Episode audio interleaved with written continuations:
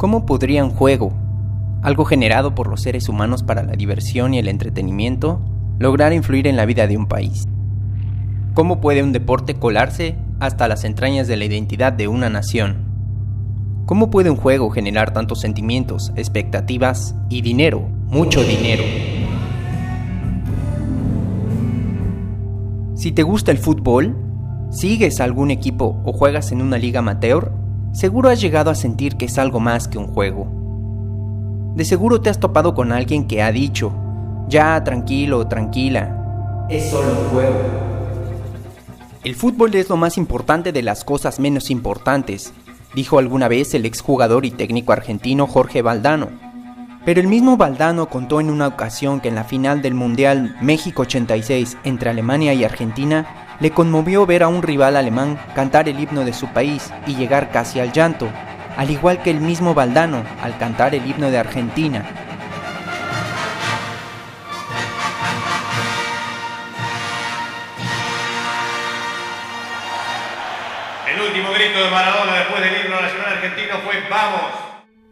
¿Cómo el fútbol pudo generar casi el mismo sentimiento en estas dos personas, siendo que los dos crecieron en realidades económicas, culturales y políticas muy diferentes?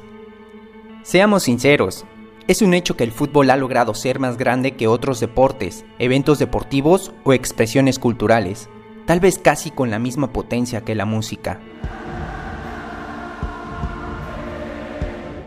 El fútbol ha logrado lo que ni la religión, ni la política, ni la diplomacia han podido. Aunque sea por 90 minutos. No pretendemos decir que el fútbol es la panacea, ni que gracias al fútbol hay menos pobreza, menos violencia y menos corrupción.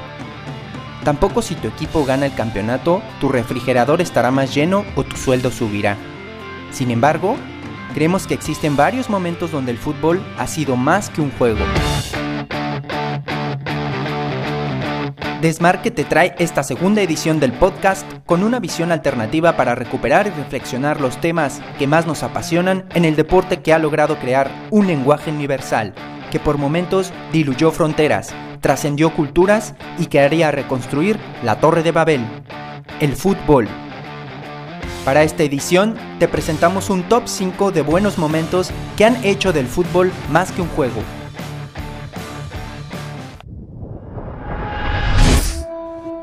Número 5. La integración francesa y el fútbol.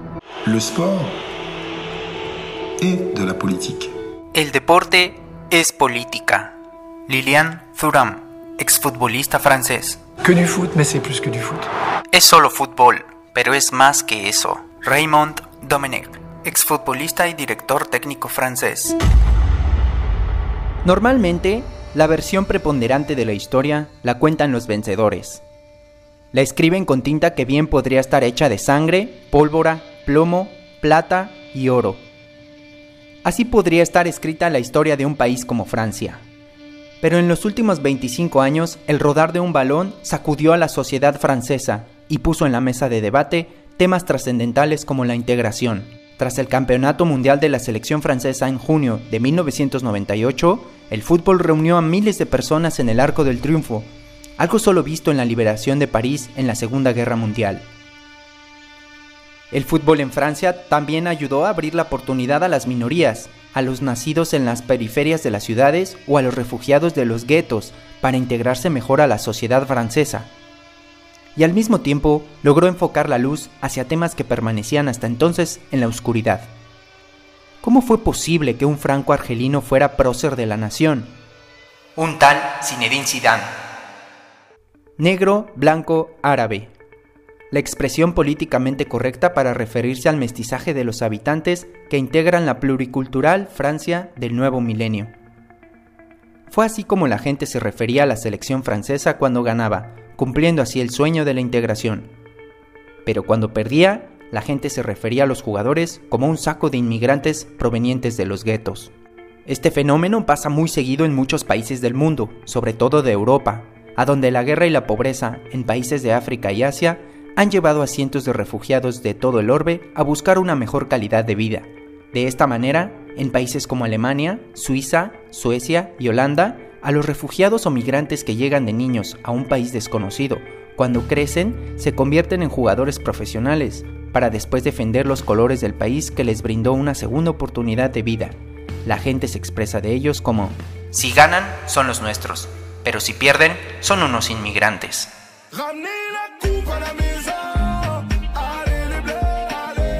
En Francia, el fútbol fue más que un juego y se convirtió en un reflejo de la sociedad.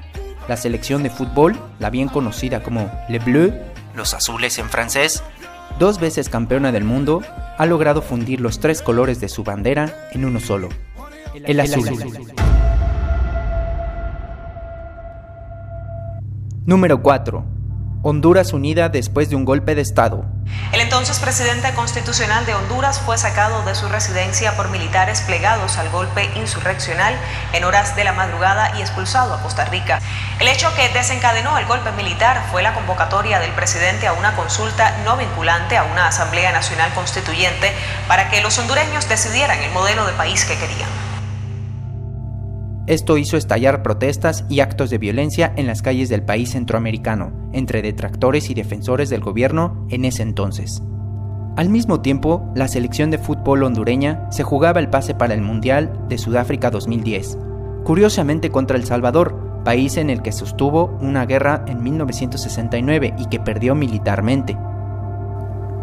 Por si fuera poco, para el tema que nos atañe, Aquel conflicto es también conocido como la Guerra del Fútbol, ya que los reporteros internacionales que cubrieron los eventos, Ryszard Kapuscinski de Polonia y Bob Dickens de Jamaica, no dieron exactamente con las causas que desencadenaron la violencia, por lo que el conflicto bélico se dio tras un partido clasificatorio para el Mundial de México 1970 entre El Salvador y Honduras. Se dice que el destino es caprichoso, así que la historia volvió a enfrentar a las selecciones de El Salvador y Honduras, esta vez buscando un boleto para el Mundial Africano. Honduras se llevó el triunfo por 1 a 0 y gracias a un empate de último minuto de Estados Unidos ante Panamá, sí, aquel gol de Susi que también le benefició a México para lograr el repechaje al Mundial.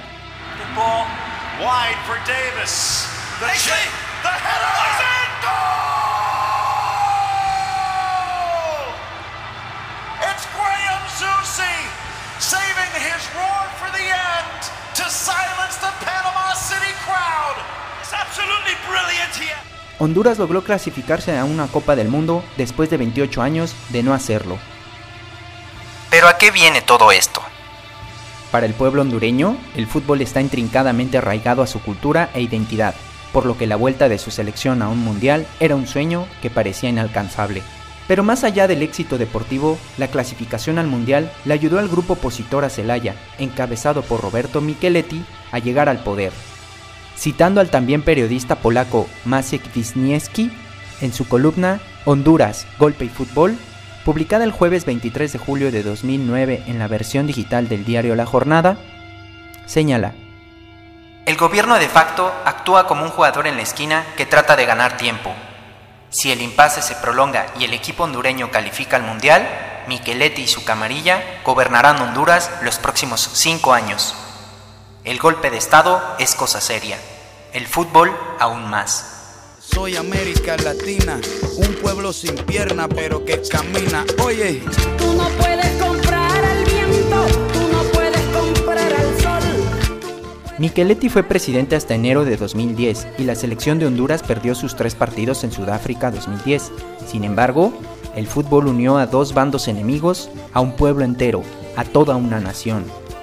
En las calles de Tegucigalpa, las personas que días antes se enfrentaban con violencia se abrazaron y celebraron juntos el pase al Mundial, como un país unido.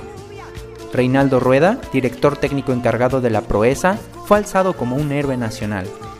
Nada en ese momento, más que el fútbol, hubiera podido lograr unir a Honduras en una sola voz. El del grito de apoyo a su selección. Número 3. Totti y la liberación de una periodista italiana secuestrada en Irak.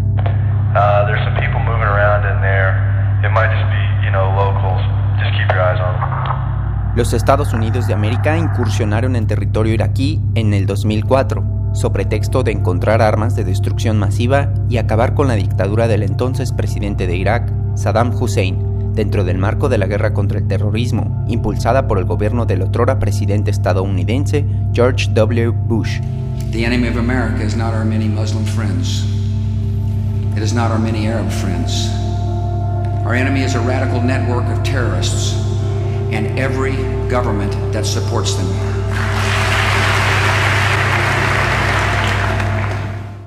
A Estados Unidos lo apoyaron los gobiernos de Inglaterra, España e Italia. Dentro de las acciones de combate que se dieron en el conflicto que terminaron con la presidencia de Saddam Hussein, un grupo de insurgencia iraquí privó de la libertad a la periodista italiana Giuliana Segrena, quien cubría los acontecimientos para el diario Il Manifesto. La sociedad italiana se movilizó y emprendió una campaña masiva para exigir la liberación inmediata de la periodista, difundiendo el mensaje Liberen a Giuliana. L'inviata in Iraq per il quotidiano Il Manifesto trascorrerà in prigionia un mese, durante il quale in Italia e in tutta Europa governi e società civili si mobilitano manifestando per la sua liberazione. Entre las muestras de solidaridad estuvo el gesto de unión del calcio italiano, a través del máximo capitán de la Roma, Francesco Totti, quien portó una playera blanca con dicho mensaje junto con el resto de sus compañeros, previo al inicio de un partido de temporada regular. También algunos futbolistas de otros clubes se unieron a la causa. La magnitud de dicha empresa fue tal que el padre de Juliana llegó a decir que ya no se hablara del tema en los medios de comunicación, ya que ello podría jugar en contra de las negociaciones para la liberación de su hija. Finalmente, Juliana fue liberada y contó su experiencia durante su cautiverio en tierras iraquíes en el texto Mi Verdad, publicado en el diario italiano Il Manifesto. Entre todo el horror que vivió, explicó cómo uno de los cabecillas del grupo insurgente iraquí le conmovió el ver en la televisión a su ídolo, Francesco Totti, pedir la liberación de la persona que habían secuestrado, ya que éste se confesó tifoso o seguidor del jugador y de su equipo, la Asociación Sportiva Roma. No estamos diciendo que este hecho fue el que propició la liberación de la periodista, sin embargo, este detalle y el hecho de que la invitaran de vez en cuando a ver la televisión, entre otros cuidados, creó extrañas ventanas de comunicación entre los insurgentes iraquíes y Juliana Segrena. En la tierra de la Torre de Babel, el fútbol pudo fungir como puente de comunicación entre seres humanos con distintas lenguas y enemistados por la guerra. Número 2. La bandera de España ondea en las comunidades autonómicas. La historia de España en la edad contemporánea ha sido marcada, entre muchas otras cosas, por el separatismo.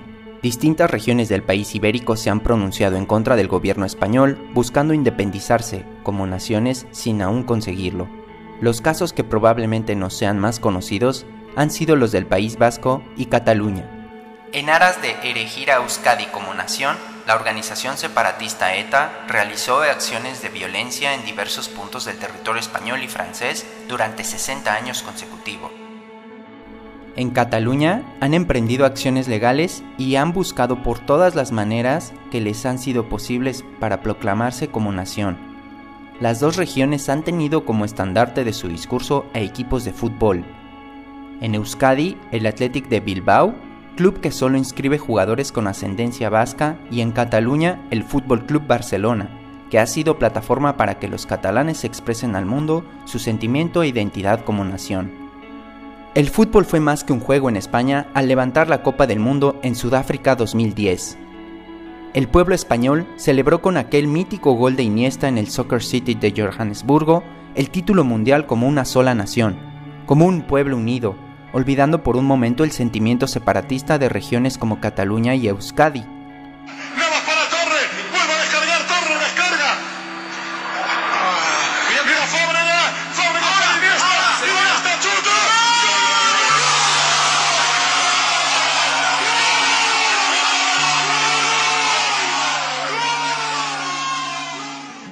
En las ramblas se veían los colores rojo y amarillo de la bandera española al igual que en Bilbao, la gente, sobre todo la más joven, gritaba, Mola, mola, Bilbao es española. Se dice que el fútbol es solo un juego, pero podemos preguntar, ¿qué otra cosa podría haber logrado unir a España de esa manera? El periodista Ignacio Encabo señaló que tuvo que ser el fútbol, ese fenómeno de masas, sin el que no se puede comprender la sociedad hoy en día, la razón que unió a un país más que acostumbrado a los brotes nacionalistas, a los silbidos al himno, un país en el que la bandera provoca algo parecido a la urticaria, a una minoritaria aunque importante parte de su población. O sea, todo un país unido, eso es que solamente no creo que lo hace el fútbol. Me emocionó el que gente de, diversos países que se sienten españoles y que hayan disfrutado con el éxito de la selección española, yo creo que es una manera de integración tan grande. Y que todo un país por dos, tres, cuatro días se olvida de todo. Sin embargo, la actualidad española es distinta. Viejas rencillas han vuelto, y hay que aseverar que ni siquiera un nuevo campeonato mundial de fútbol podría unir a España como aquel verano de 2010. Voces como la del periodista Alberto Pérez señalan, Han surgido viejas enemistades y no sería lo mismo. Hoy tenemos una sociedad tan crispada que es posible que algunos españoles no sientan el triunfo de una selección como propio por el simple hecho de la asociación de una bandera a una ideología. Mientras tanto, el ADN del fútbol español busca reinventarse y emprender el camino hacia un nuevo título mundial, con talento trabajado en los campos de La Masía, Valdebebas, Paterna o Lezama. Con base en el potencial de nuevas figuras, la selección española es siempre candidata a levantar la Copa del Mundo. Número 1. Se ha dicho que el fútbol son solo 22 Homo sapiens en calzoncillos corriendo tras un balón. Que el fútbol es solo tener que patear una bola de cuero y aire hacia una portería.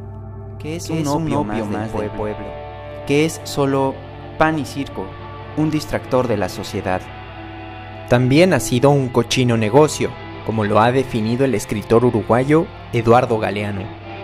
Pero él mismo también afirmó que el fútbol podrá ser todo eso pero también es más que eso. Un símbolo de identidad y unidad nacional. Un negocio vulgar y silvestre. Una fábrica de trucos manejada por sus dueños.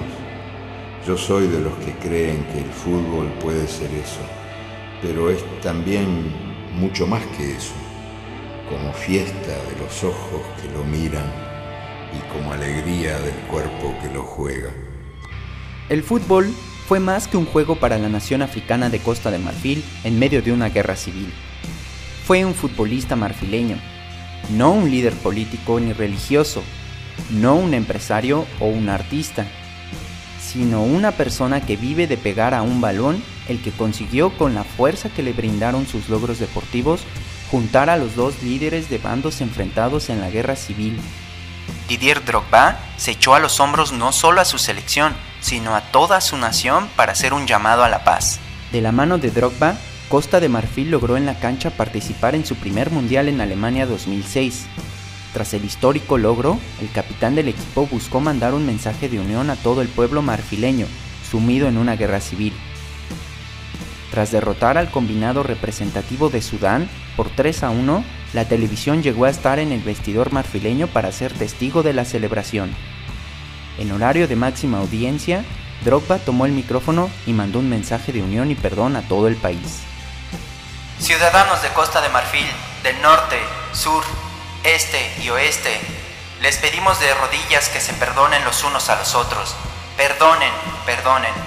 Un gran país como el nuestro no puede rendirse al caos. Dejen sus armas y organicen unas elecciones libres.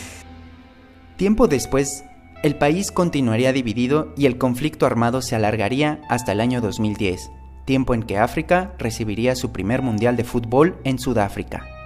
Didier Drogba no fue la clase de futbolista que salió de la pobreza gracias al éxito deportivo y se montó en lujos. Uno de los jugadores más exitosos y reconocidos en la historia del fútbol moderno fue más allá de sus logros para ayudar a su país. Didier Drogba sabía que el fútbol podía ser más que un juego en un hecho histórico y sin precedentes, Drogba buscó conciliar a los dos bandos enfrentados y consiguió que un partido de clasificación mundialista se jugara en la ciudad de Boaké, territorio insurgente donde desde el inicio de la guerra no se jugaba un partido. Sería ante la selección de Madagascar y Drogba invitó a los dos líderes de los bandos a presenciar el partido. Previo al encuentro, Drogba y su ejército de 10 jugadores en la cancha habían conseguido lo que nadie en el país en esos momentos.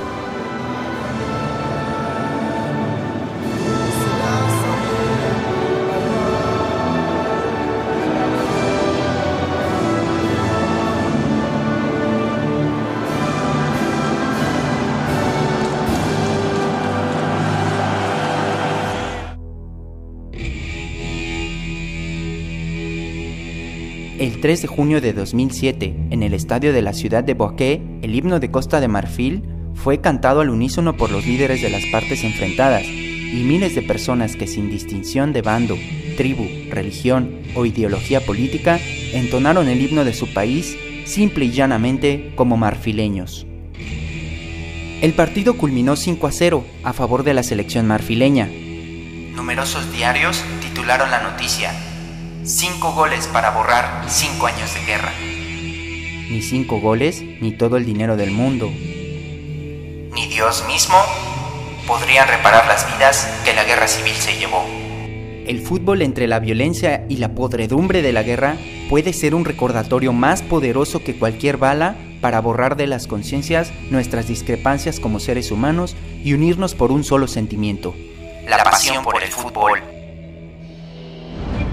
El fútbol ha sido más que un juego engendrando acciones positivas para una sociedad o una nación. El juego ha ido más allá de la diversión. Pero no siempre ha sido para bien, también ha sido para mal. El fútbol ha sido más que un juego también para exponer la estupidez humana, y la política le ha usado como plataforma de promoción nefasta para fines de poder y lucro. Continuará. Dedicado a Roberto Pérez Reyes. Acaecido en la Ciudad de México en 2020 por COVID-19. Padre, hermano y amigo. Ferviente aficionado al fútbol y a la fiera del león. Este podcast no tiene fines de lucro, solo tiene el objetivo de comunicar y compartir.